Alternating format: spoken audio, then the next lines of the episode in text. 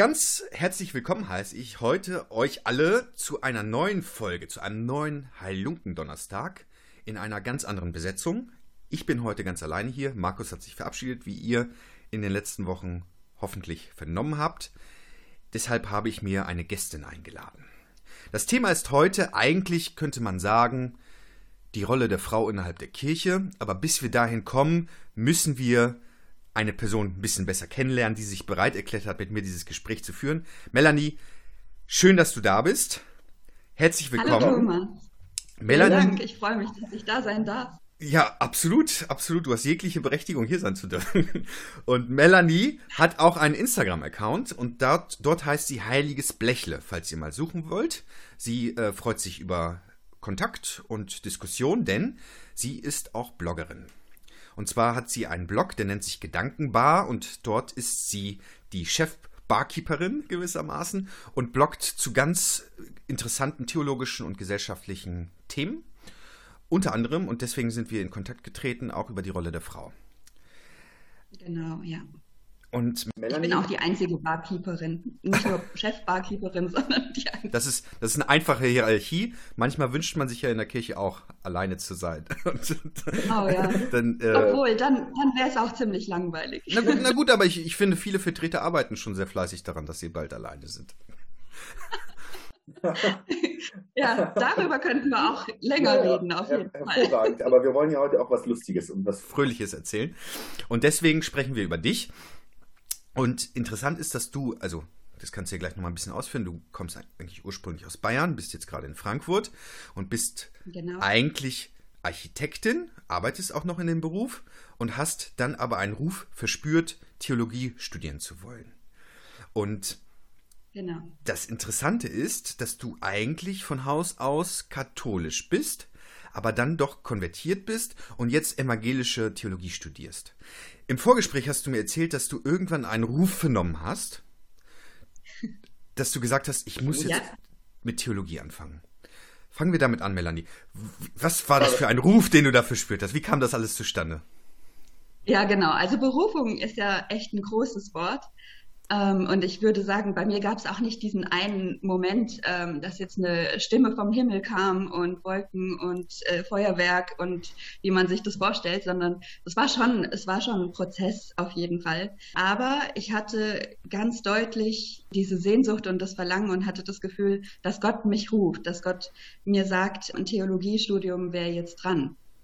Ich habe mich schon sehr lange mit der Bibel beschäftigt. Ich bin auch schon länger Christin, obwohl ich nicht in einem christlichen Elternhaus in dem klassischen Sinn aufgewachsen bin. Also ich bin nicht christlich sozialisiert. Wir waren, obwohl wir in Bayern gelebt haben und obwohl ich in die katholische Kirche hineingeboren wurde, waren wir nicht mal an Weihnachten in der Kirche. Also ich hatte durch meine Eltern kaum Berührungspunkte so zu dem Thema. Habe mich dann aber nach der Grundschule selbst dafür entschieden, an eine katholische Mädchenschule zu gehen und dort wurde ich auch von Nonnen unterrichtet. Ehrlicherweise muss ich sagen, eigentlich habe ich mich für die Schule entschieden, weil die tolle Theater-AGs hatten und Chor und sowas. Mhm. Ähm, aber ich war wirklich fasziniert von, von den Nonnen, wie authentisch sie ihr Leben gelebt haben und wie, wie sie sich komplett hingegeben haben für Gott. Das hat mich schon als Kind tief beeindruckt. Aber da habe ich mich selbst noch nicht so als Christin wahrgenommen, wie ich es heute sagen würde.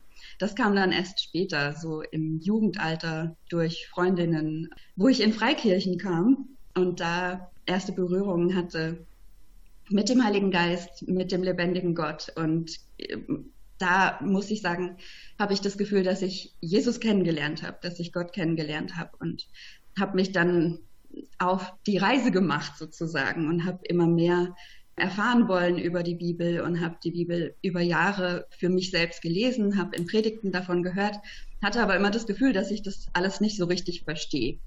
Und mein, mein Wunsch war es, die alten Sprachen zu lernen, Altgriechisch und Hebräisch zu lernen, damit ich die, die Bibel auch in dem Originaltext, im, im Urtext lesen kann und verstehen kann. Und so kam, kam immer mehr dieser Wunsch nach dem Theologiestudium. Und als es dann mehr konkret wurde, habe ich beschlossen, das wirklich mal auf die Probe zu stellen und habe Gott auch gefragt, ob das wirklich sein Plan ist für mein Leben. Und ich hatte ein bisschen Angst vor der Entscheidung, muss ich sagen, wie du schon richtig gesagt hast. Ich bin Architektin, habe einen guten Job und mache diesen Job auch echt gerne, auch schon elf Jahre mittlerweile in Frankfurt und bin da auch erfolgreich und das macht mir Spaß. Deshalb ist es mir nicht ganz leicht gefallen, das loszulassen und mich auf so einen neuen Weg zu begeben. Und habe deswegen gedacht, ich spreche auch mit Leuten, die mir wahrscheinlich davon abraten werden. Mhm. ähm, und habe beispielsweise mit einem Pastor von mir aus einer Baptistengemeinde gesprochen, den ich lange kenne und ähm, von dem ich weiß, dass er ähnlich wie, wie viele katholische Theologen ähm, gegen die Frauenordination sind und gegen Frauen im Verkündigungsdienst.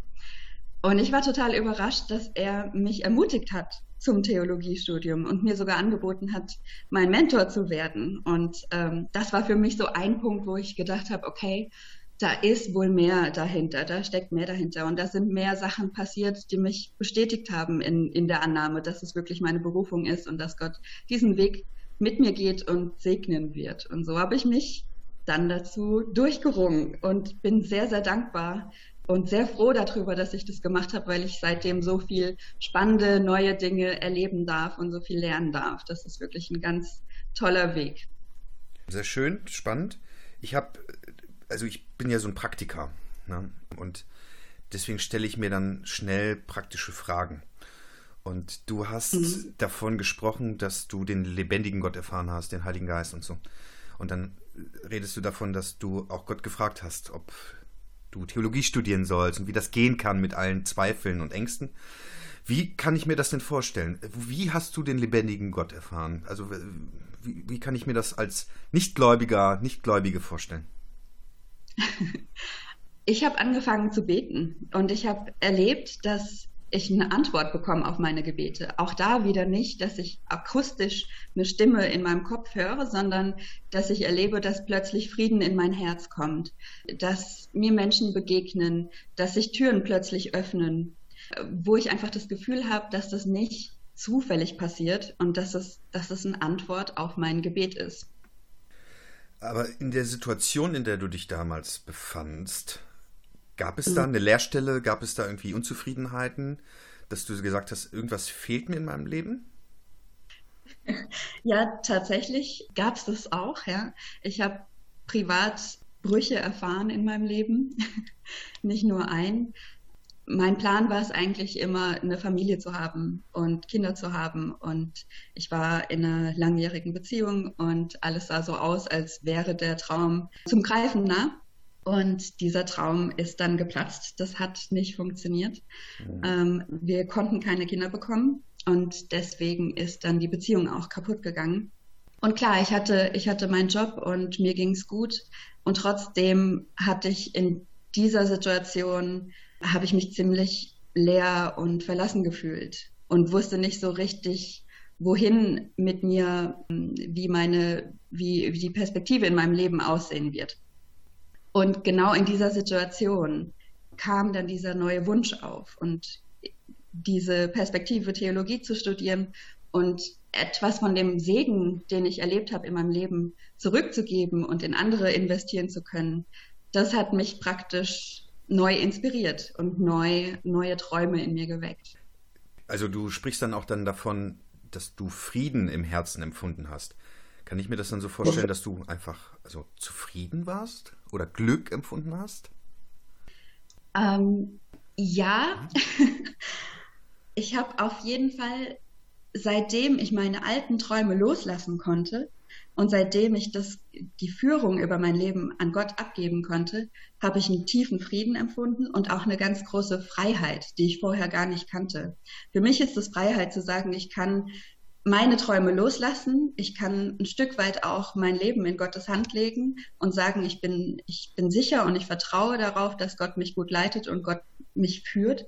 Das ist für mich Freiheit und das gibt mir eine ganz neue Perspektive und ein ganz neues Lebensgefühl. Seitdem bin ich viel fröhlicher, viel entspannter. Ich habe diesen Frieden. Ich habe viel, viel mehr Freude in meinem Leben. Das, das heißt, heißt aber, ja, du gibst ja Kontrolle ab über dein Leben oder Selbstbestimmtheit ja. auch ein bisschen. Also das kann man ja auch irgendwie ja. Neg negativ lesen, dass du da echt was aufgibst. Genau, ja. Natürlich ist es in, in einer Hinsicht ist es natürlich auch ein Verzicht, weil ich sage nicht mehr, ich bin Herr über mein Leben und nicht mehr ich bestimme, wo es hingeht. Aber das, der, ähm, der Gewinn bei der Sache ist für mich so viel höher als das, was ich aufgebe. Darum geht es für mich in der Nachfolge. Christsein bedeutet für mich, Jesus nachzufolgen. Aber interessanterweise hast du ja in deinem Beruf, wir sprachen vorhin darüber schon privat, eine Projektleitung inne. Das heißt, du bist, du leitest, also du führst in dem einen Bereich und möchtest ja. in dem anderen Bereich Führung abgeben. Genau. Du hast erzählt, dass du begeistert warst von den Nonnen, bei denen du äh, zur Schule gegangen bist. War das nicht eine mhm. Idee zu sagen, okay, ich gebe so sehr die Führung ab, dass ich auch Nonne werden kann? Tatsächlich habe ich das überlegt, ja. Ähm, das Zölibat hindert mich so ein bisschen daran. Ich, ich kann mir das nicht vorstellen, ein Leben im Zölibat zu verbringen. Dafür bin ich zu sehr Frau und genieße das auch, Frau zu sein. Im, Priest, Im Priesterseminar ging immer der Witz um, Zölibat bedeutet in erster Linie Ehelosigkeit und alles andere kannst du beichten. Oh.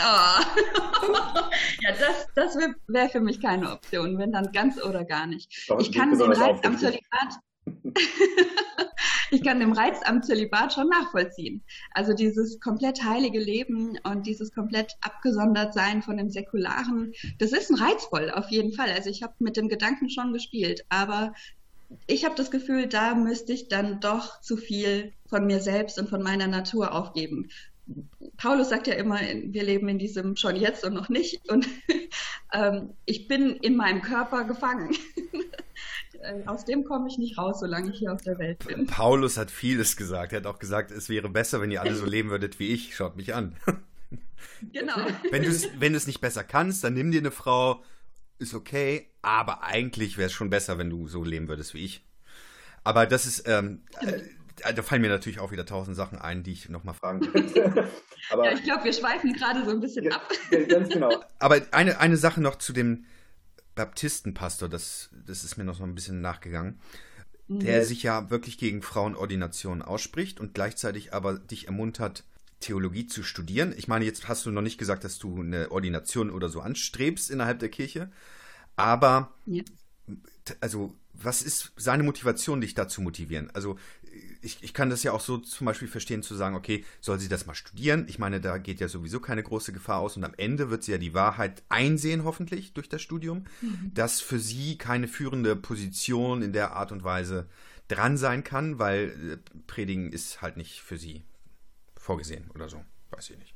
Also ich würde die Situation eher so einschätzen, dass er auch ein sehr demütiger Mensch ist und ähm, nach Gottes Willen sucht und er hat gemeinsam mit mir gebetet und wir haben lange gesprochen und er hat meine Motive geprüft und er ist dann auch zu dem Schluss gekommen, dass das wirklich eine Berufung von Gott ist. Und ich denke, deswegen hat er mich ermutigt dazu, diesen Schritt zu gehen, ohne jetzt unbedingt weiterzugehen mhm. und weiter nachzudenken. Für mich ist es auch so, ich gehe diesen Schritt ähm, des Theologiestudiums und ich vertraue darauf, dass Gott dann schon zur richtigen Zeit sagen wird, was der nächste Schritt ist ich schließe eine Ordination nicht aus. Ich schließe das, das Priesteramt, das hm. äh, Pfarramt in, in der Kirche nicht aus. Aber am Ende wird Gott sagen, was das Richtige für mich ist und nicht ich. Das heißt, diese Entscheidung wägst du ja ab. Du gehst mhm. ins Zwiegespräch mit Gott.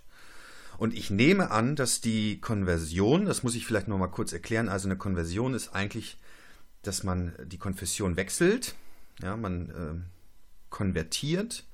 Im katholischen Bereich ist es so, wenn jetzt zum Beispiel jemand aus der evangelischen Kirche in die katholische Kirche konvertiert oder auch aus der orientalischen oder orthodoxen Kirche, da gibt es halt Unterschiede, was allen gemein ist. Also wenn es um die christlichen Kirchen geht, dass die Taufe anerkannt ist, man wird nicht nochmal neu getauft, aber man hat eine gewisse Vorbereitungszeit, das sogenannte Katechumenat. Und weil du ja eine Freundin von alten Sprachen bist, die Katechumenoi, das ist ein griechisches Wort, das waren die Hörenden ähm, oder die HörerInnen. Und die haben immer auf Gottes Wort gehört und haben sich begleiten lassen, bis sie dann so weit waren zu sagen, okay, wir lassen uns taufen. Und später kam dann die Kindertaufe und so, das wurde dann ein bisschen obsolet. Aber es gibt so eine Vorbereitungszeit und in einem Gottesdienst bekennt man dann den, den Glauben und dann gehört man dazu. Ja, man muss noch eine Unterschrift runtersetzen und die Steuern zahlen und dann ist man Mitglied des Clubs. Und ja. ähm, du hast es umgekehrt gemacht. Du hast die katholische Kirche verlassen und bist konvertiert in welche Kirche? Erzähl mal von diesem Prozess und auch wie du zu dieser Entscheidung gekommen bist. Mhm. Also ich muss vielleicht erklärend sagen, dass ich mich nicht gegen die katholische Kirche entschieden habe. Ich habe mich für die evangelische Landeskirche entschieden und ich kann leider nicht beides machen.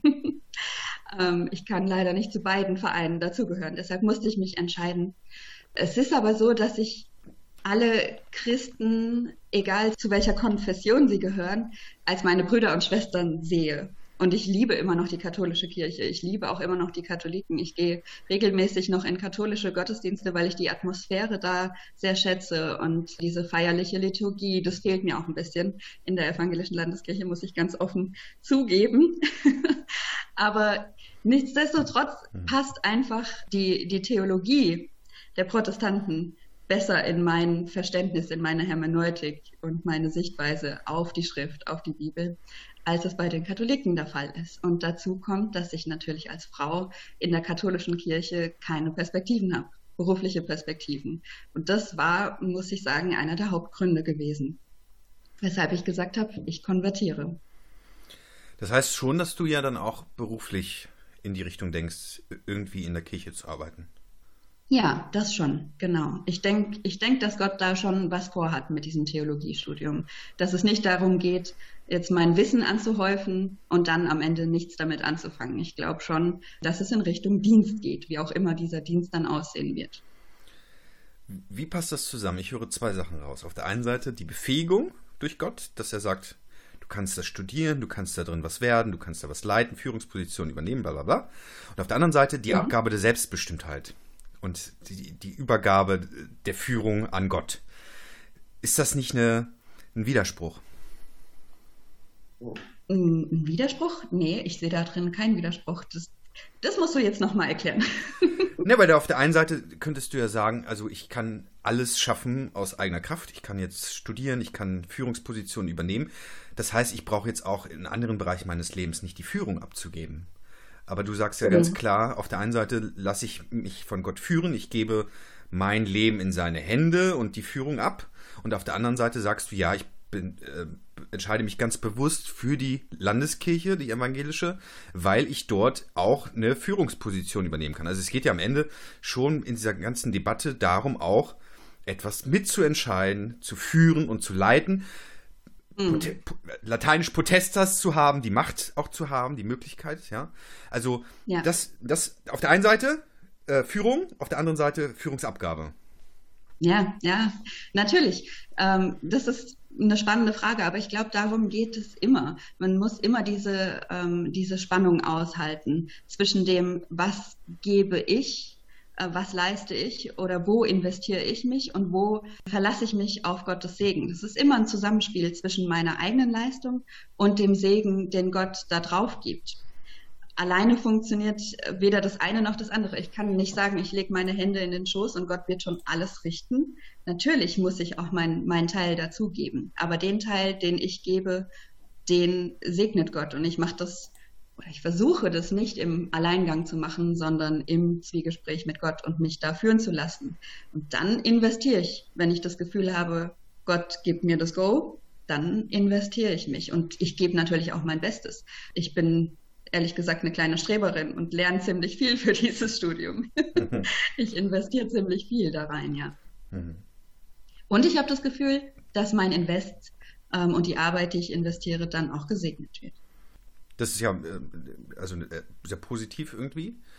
Mm, aber du hast ja auch Freikirchen kennengelernt und warst ja auch irgendwie in denen zufrieden. Du hast von Baptisten geredet, ich weiß nicht, welche Freikirchen du noch kennengelernt hast.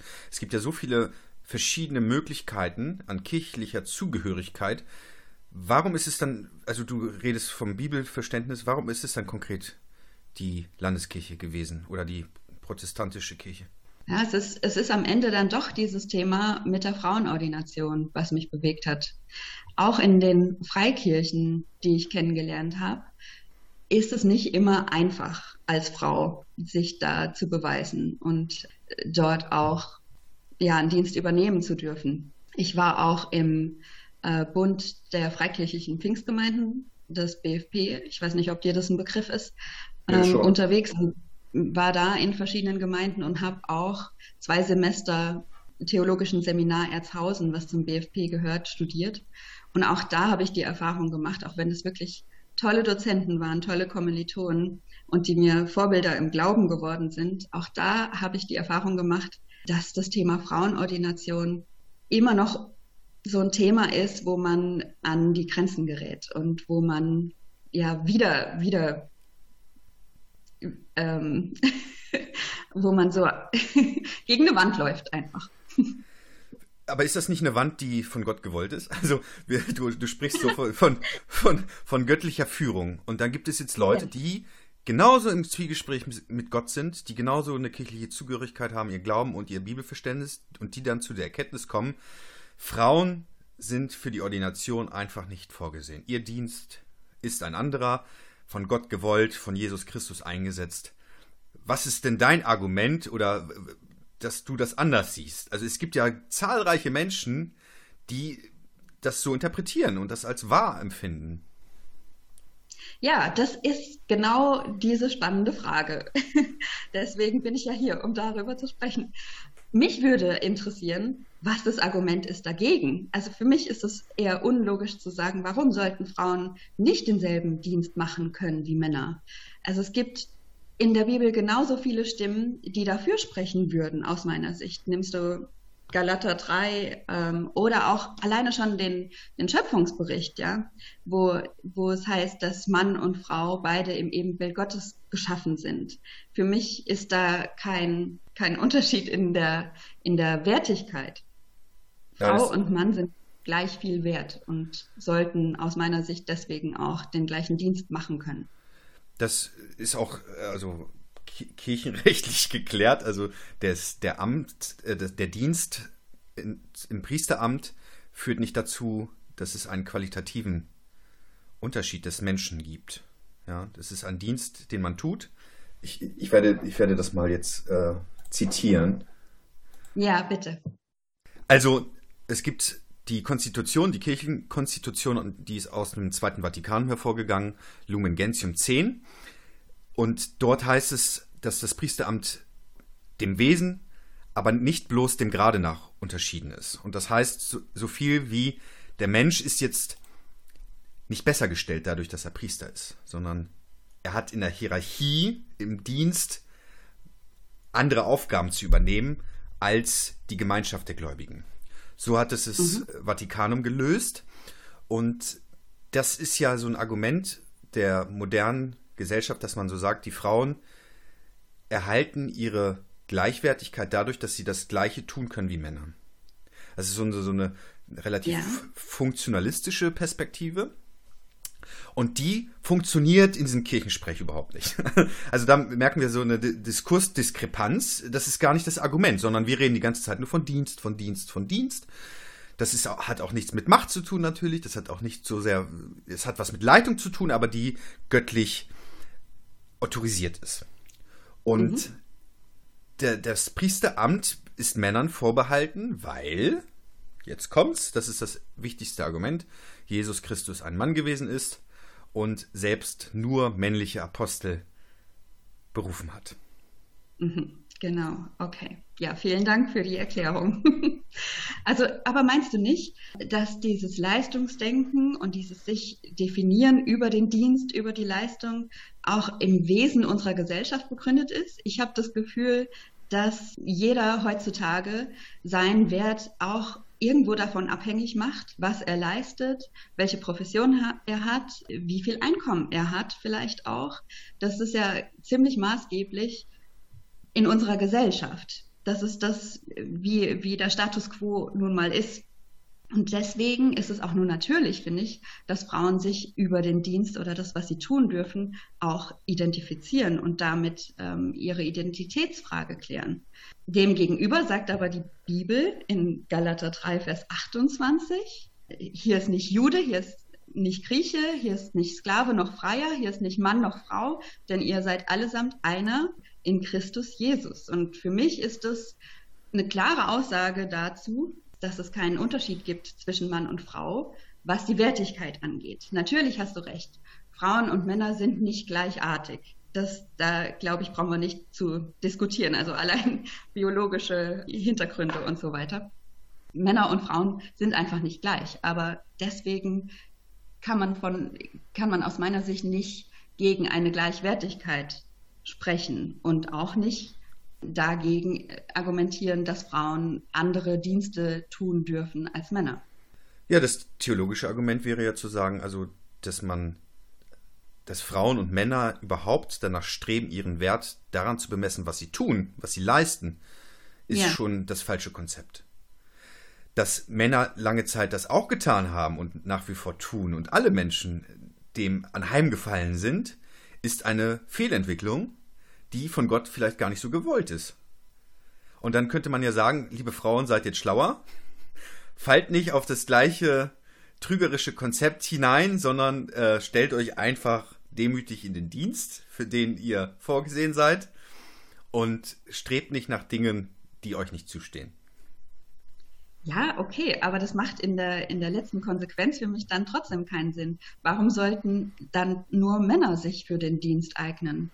Warum gibt es, ja, okay, vielleicht du sagst, das ist eine Bürde der Männer, die den Frauen erspart bleibt. Okay, das kann ich, kann ich nachvollziehen.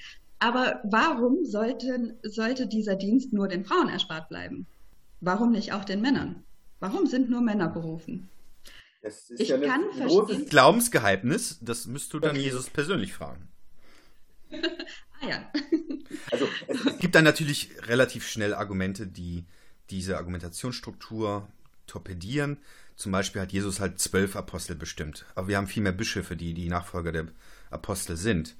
Warum mhm. klammert man sich nicht an diese Zahl, an dieses Kriterium, dieses qualitative Merkmal oder dieses numerische Merkmal? Außerdem hat Jesus zwar diese zwölf Jünger berufen, war aber trotzdem von Frauen umgeben und hat sich mit Frauen umgeben und hat auch Frauen gelehrt. Und Frauen hatten, denke ich, einen ganz anderen Wert, als es zu der Zeit, in der Jesus gelebt hat, üblich war. Und zwar durch, dadurch, wie Jesus Frauen behandelt hat und welchen Stellenwert er ihnen gegeben hat. Ein gutes Beispiel ist ähm, die Frau am Jakobsbrunnen, die Samaritanerin. Die Stelle wirst du sicherlich kennen. Jesus spricht als erstes mit ihr und, und äh, gibt sich ihr gegenüber als Messias zu erkennen. Und sie ist diejenige, die als erstes diese Botschaft verbreiten darf.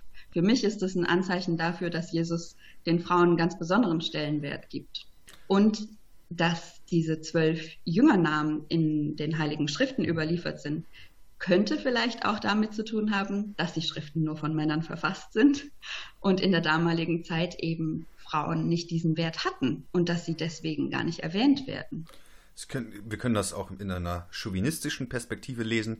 Die Frauen sind sowieso draußen zugange, weil sie Waschweiber waren und dementsprechend äh, diese Dienste übernehmen mussten. Sie hat Wasser vom Brunnen geholt und war dann zugänglich und Jesus wusste, er kann die Nachricht nicht schneller verbreiten als über die Frauen, die die ganze Zeit am Tratschen sind. Ja, natürlich, so kann man es auch formulieren. Ja, das, also ich, Liebe Leute, also bevor ihr hier mir negative Zuschriften zukommen lasst, das ist jetzt nicht meine persönliche Meinung. Ich will halt nur die Absurdität zeigen, die möglich ist, Argumente zu liefern. Also die Lesart bestimmen wir. Weißt du, also ich kann die ja, Bibel lesen und das ist ja auch ein Problem von Freikirchen. Die dekontextualisieren viele Verse der Bibel und du kannst Paulus ja auch anders lesen. Also Paulus sagt ja auch, liebe Frauen, haltet den Mund im Gottesdienst. Bedeckt euer Haar. Also das hat Paulus richtig. auch gesagt. Also, ja, 1. Ähm, Korinther 11, das ist richtig. Ähm, ich glaube, das ist die Stelle 1. Korinther. Na, Moment. Jetzt muss ich kurz nachschauen. 1. Korinther 14 ist es. Ähm, Vers 34, genau wie in allen Gemeinden der Heiligen sollen die Frauen schweigen in den Gemeindeversammlungen, denn es ist ihnen nicht gestattet zu reden, sondern sie sollen sich unterordnen, wie auch das Gesetz sagt. Trotzdem ist in der, selben Kapitel dieses Korintherbriefes die Rede davon, dass alle Mitglieder in der Gemeinde Weissagen sollen. Ich glaube nicht, dass Paulus hier den Frauen das Recht verwehrt, weiß zu sagen, zu, zu beten im Gottesdienst und öffentlich zu reden. Ich glaube, es geht hier eigentlich eher um so eine grundsätzliche Gottesdienstordnung. Die Briefe sind ja auch immer an einen bestimmten Kontext gebunden zur Zeit der Entstehung dieses Textes. Und meistens sprechen diese Briefe genau in eine Situation hinein, in eine konkrete Situation, in der sich die Adressaten dieses Briefes gerade befanden. Eine weitere Stelle wo es, wo es auch konkret wird in der Bibel und das heißt, dass Frauen nicht reden sollten, ist der erste Timotheusbrief, Kapitel 2, Moment, ab Vers 12. Einer Frau gestatte ich nicht, dass sie lehre, auch nicht, dass sie über den Mann herrsche, sondern sie sei still. Denn Adam wurde zuerst gemacht, danach Eva. Und Adam wurde nicht verführt, die Frau aber wurde verführt und übertrat das Gebot. Das ist ja schon ziemlich konkret, aber wenn man die, den, den Hintergrund dieser Situation kennt und weiß, dass der Verfasser des Timotheusbriefes hier an eine Situation schreibt, wo eine Gemeinde durch Frauen einer Irrlehre verfallen sind, dann stellt sich das vielleicht doch noch mal ein bisschen anders dar. Auch die Stelle, die du angesprochen hast mit 1. Korinther 11, wo es heißt, dass Frauen ihr Haupt bedecken sollen, ihr Haar bedecken sollen. Auch da ist es ja so, da, da, schreibt Paulus an die Gemeinde in Korinth und zu der damaligen Zeit war es üblich, dass nur Prostituierte kein, kein Kopftuch getragen haben und nur Prostituierte haben ihre Haare zur Schau gestellt.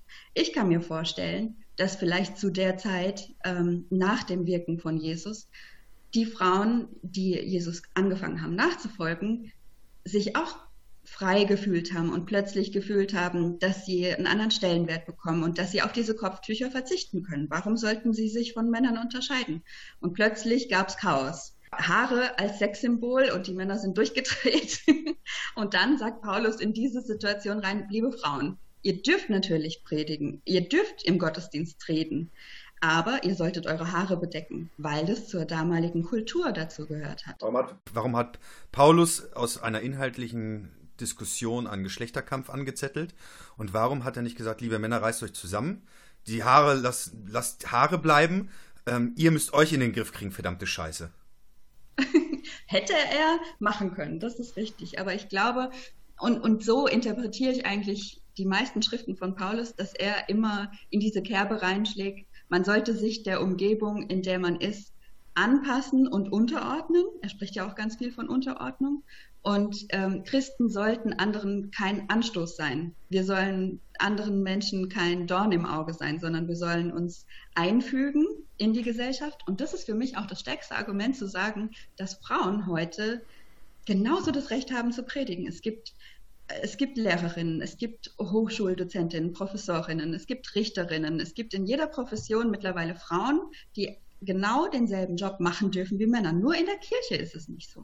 Das spricht für mich gegen, gegen die Argumentation von Paulus. Also ich finde, dass das sehr der Argumentation Paulus entspricht. Denn also die, dass er die Weissagung der Frauen zulässt, ist ja nicht im Widerspruch. Ähm, es geht um die Gottesdienstordnung. Wer hat im Gottesdienst zu predigen? Da ist natürlich noch ein sehr jüdisches Liturgieverständnis im Hintergrund. Da ist ein patriarchales System im Hintergrund.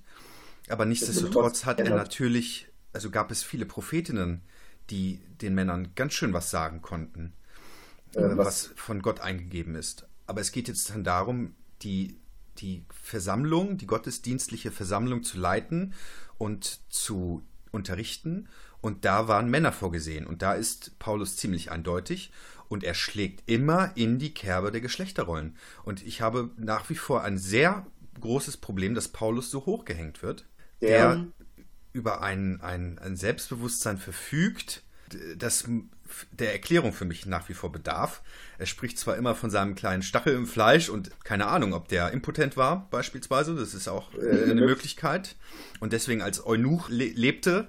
Also vielleicht hat er sich das gar nicht selbst ausgesucht. Dann ist Zölibat natürlich einfach. Eben, easy peasy, ja.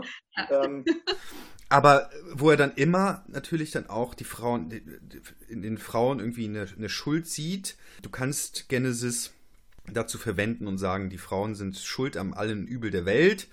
Sie sind die Verführerin, die Männer haben sich nicht mehr im Griff und deswegen müssen wir eine Männergesellschaft haben, die da leitet, die dann auch die Sexualität außen vor lässt, weil wir wissen, die Männer sind schwach, die Sexualität hat eine große Kraft und Frauen, die nicht ihr Haar bedecken, machen die Männer kirre. So. Und, und das ist so das eine, das ist ein Fundament, das ist das biblische Fundament, danach können wir kirchliche Gesellschaft sein. Du sagst aber, nee, das geht nicht, das passt für mich nicht zusammen, das passt nicht in mein Verständnis. Und dann würde ich jetzt als konservativer katholischer Theologe sagen, ja, du machst dir deine Kirche jetzt aber selbst unter modernen ja. gesellschaftlichen Maßstäben. Dann sind wir wieder im Antimodernismusstreit. Dann äh, geht es dann darum, das Lehramt zu stärken, indem man sagt, meine Entscheidungen sind unfehlbar. Der Papst hat gesprochen im Sinne und in der Stimme des Lehramtes. Und dagegen wird jetzt nicht mehr diskutiert, denn es gibt eine Auslegung, die bindend sein muss, auf die wir uns verständigen müssen und die wird uns vorgegeben von den Leuten, die das am meisten verstehen und die den engsten und besten Kontakt mit Gott haben. Und du sagst so, naja, aber da gehe ich nicht mehr mit. Und jetzt ähm, ja. äh, die biblischen genau. Argumente sind ziemlich dünn, muss ich sagen. Naja, da, da sind wir wieder bei Luther und dem Priestertum aller Gläubigen. Ähm, die Protestanten haben ja ein komplett anderes Verständnis davon, wie die Bibel zu lesen ist oder wer die Bibel auslegen darf in der katholischen Kirche ist es so, dass es da ganz klare Hierarchien gibt und dass es nur bestimmte berufene Personen gibt, die die Bibel interpretieren können und die auslegen können. Bei uns, ich spreche jetzt mal von uns, weil ich ja konvertiert bin, ist, ist die Sichtweise eine ganz andere. Im Prinzip ist jeder Gläubige dazu berufen, die Bibel zu lesen und die Bibel auszulegen. Das Priestertum aller Gläubigen, davon spricht ja Luther. Und da sind wir wieder bei dem Thema, was wir anfangs hatten, mit der Berufung zum Priestertum, eigentlich war ja nach dem Alten Testament, nach der Tora, nur die Nachkommen Aarons zur Priesterschaft berufen. Und es gibt noch mehr Kriterien, welche Männer zum Priestertum berufen sind. Da sind natürlich Frauen generell schon mal ausgeschlossen, aber es reicht eben nicht nur Mann zu sein, sondern es, du musst noch mehr Kriterien erfüllen. Du musst Nachkomme von Aaron sein, du musst nach dem Neuen Testament gibt es verschiedene Stellen, Titus 1, 1. Timotheus 3 zum Beispiel, wo es darum geht, dass Priester eine besondere Reinheit, eine besondere Heiligkeit an den Tag legen müssen und so weiter. Und das widerspricht aber meinem Verständnis beispielsweise vom Hebräerbrief, wo es heißt, dass Jesus der einzige hohe Priester ist und im Prinzip sind wir Gläubigen alle berufen zum Priestertum, aber wir sind, wir sind natürlich nicht mit Jesus auf einer Stufe. Und für mich heißt die Berufung aller Gläubigen sowohl Männer als auch Frauen. Ja, das haben wir alles auch schon eingeführt in der katholischen Kirche. Es steht alles drin im Zweiten Vatikanum, also da fällt mir der Sensus Fideli ein oder Sensus Fidelium. Das, der Sensus aller Gläubigen gewissermaßen. Also die, die Wahrheit wird gewissermaßen vom gemeinsamen Volk, von dem ganzen Volk erfasst. Ja? Das heißt, keiner pachtet die Wahrheit für sich alleine, sondern es kommt darauf an, auf die Einheit der Gläubigen und das, was sie vom Glauben verstanden haben und von Heiligen Geist mitgeteilt bekommen haben. Das ist so das eine. Und das andere ist das gemeinsame Priestertum aller Gläubigen, aller Getauften. Mhm. Das haben wir auch. Also das Ding ist, die, diese Sachen stehen überall drin. Wir glauben die auch. Aber es ist eine Grenze erreicht bei der Priesterweihe, beim Klerus. Ordination ist da nicht drin. Und das basiert einfach darauf, dass Jesus das nicht gemacht hat. Genauso wie Jesus zum Beispiel auch die Menschen nicht aus der Ehe entlassen hat. Ja, er kritisiert die Entscheidung Moses, ja. der eben aufgrund der Hartherzigkeit der Menschen gesagt hat, ihr dürft die Frauen aus der Ehe entlassen, ja, was ja, also patriarchales System, die Frau alleine ja. kann sich nicht versorgen. Also eine Frau aus der Ehe zu entlassen war damals schon sehr, sehr unschicklich, sage ich mal vorsichtig.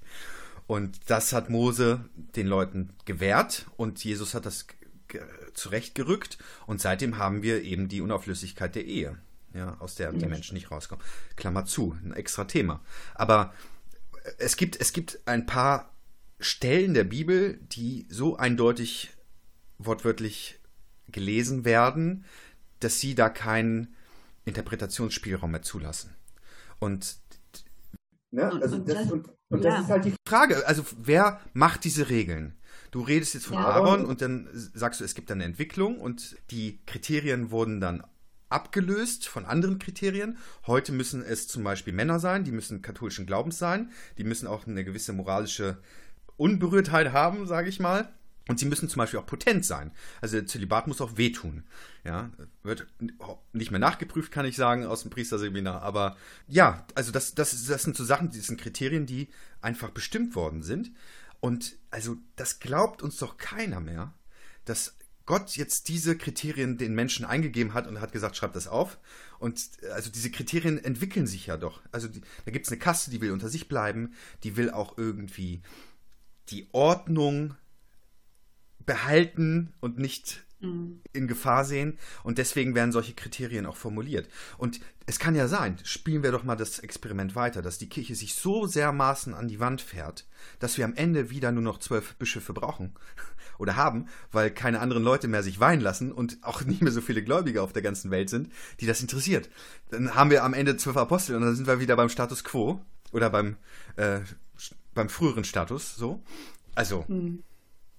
Ja.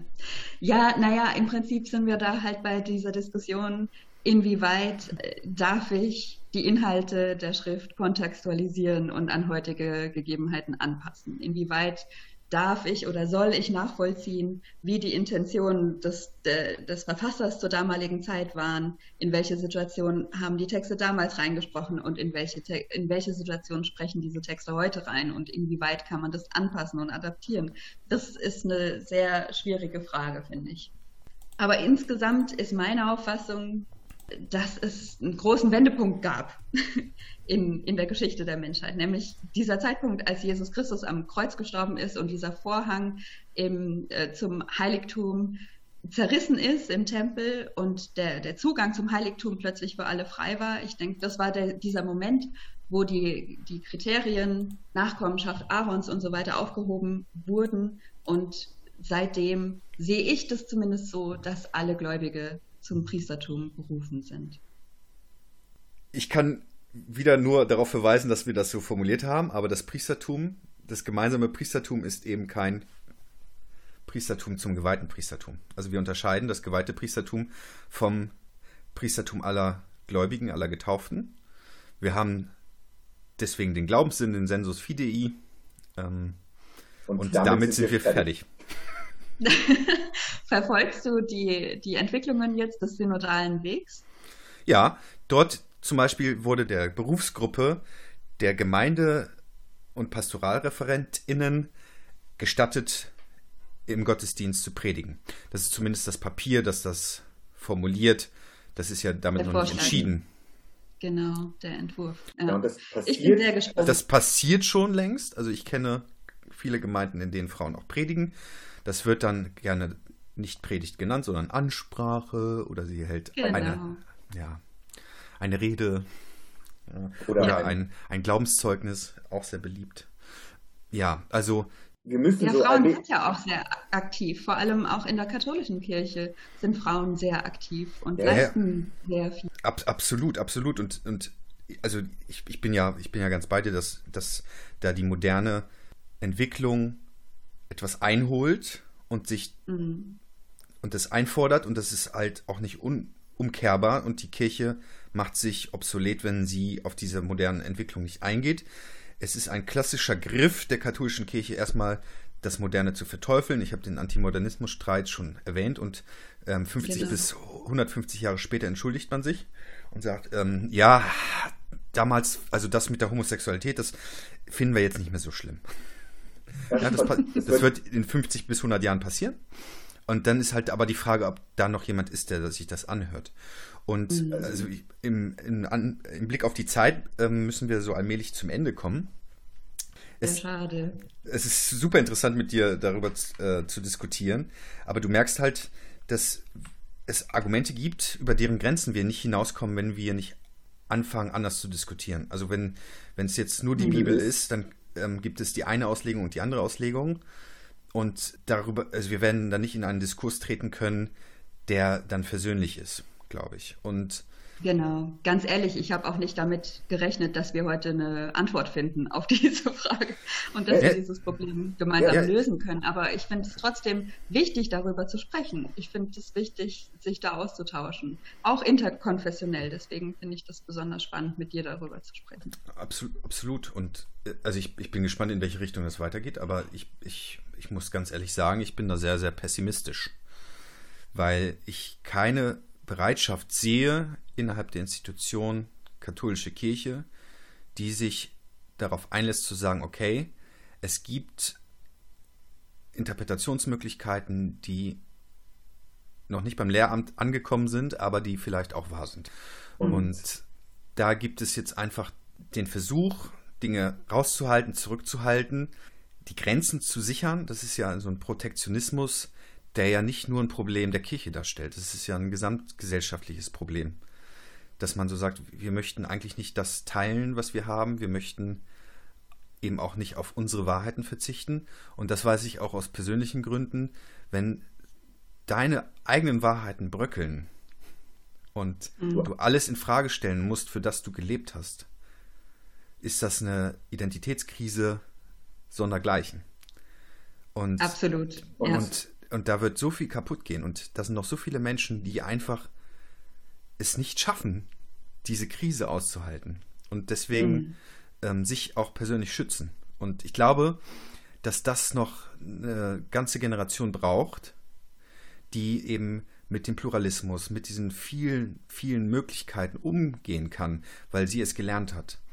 Also der ganze konservative Block, der da gerade noch Dinge absichern will, hat Angst. Also auch wenn es mhm. nicht explizit ist, ist es die Angst, falsch gelebt zu haben, einer falschen Wahrheit aufgesessen zu sein. Und das ist, glaube ich, die große Tragödie des Ganzen. Und, und das, ja, ist, das ist natürlich immer schwer, dann einen Schritt zurückzugehen. Und, und, das ist, und das ist kein theologisches Argument, das ist ein soziologisches, ja. soziologisches, psychologisches Argument. Und deswegen ja. wird uns auch da nur Interdisziplinarität weiterhelfen, beispielsweise. Ja. Und, Stimme ich dir absolut zu. Und, yes. und, und wie, wie reden wir miteinander? Wie diskutieren wir? Und zum Beispiel meine persönliche Erfahrung ist, ich habe von Frauen am meisten gelernt. In der Kirche. Von katholischen Frauen. Und die waren nicht nur Nonnen. Mhm. Und, und das hat mich geprägt. Ja? Aber ich habe halt auch keine Angst vor Frauen. Also von manchen, von manchen schon ein bisschen, aber da auch zu Recht. ja. ja, Melanie, Heiliges Blechle, es hat mich sehr gefreut. Du hast das letzte Wort. Du kannst unsere FollowerInnen ansprechen und sagen, was sie als nächstes tun sollen. Das, du hast das Wort, bitteschön. Leider steht ja keine Wahl bevor. Und ähm, an dem synodalen Weg sich zu beteiligen, ist auch nicht ganz so einfach als Laie. Aber ich danke dir auf jeden Fall für das interessante Gespräch, Thomas. Das war wirklich super. Und ähm, ja, ihr könnt mich auch gerne anschreiben. Ihr dürft mir gerne Fragen stellen, wenn euch noch irgendwas weitergehend interessiert zu meiner Person oder zu meiner Sichtweise auf Frauenordination. Ähm, da bin ich gerne zu Gesprächen bereit. Wie gesagt, ähm, Heiliges Blechle auf Instagram. Ich freue mich auf euch. Ciao. Wunderbar. Ich verabschiede mich auch von euch. Ciao. Macht's gut und bleibt uns treu.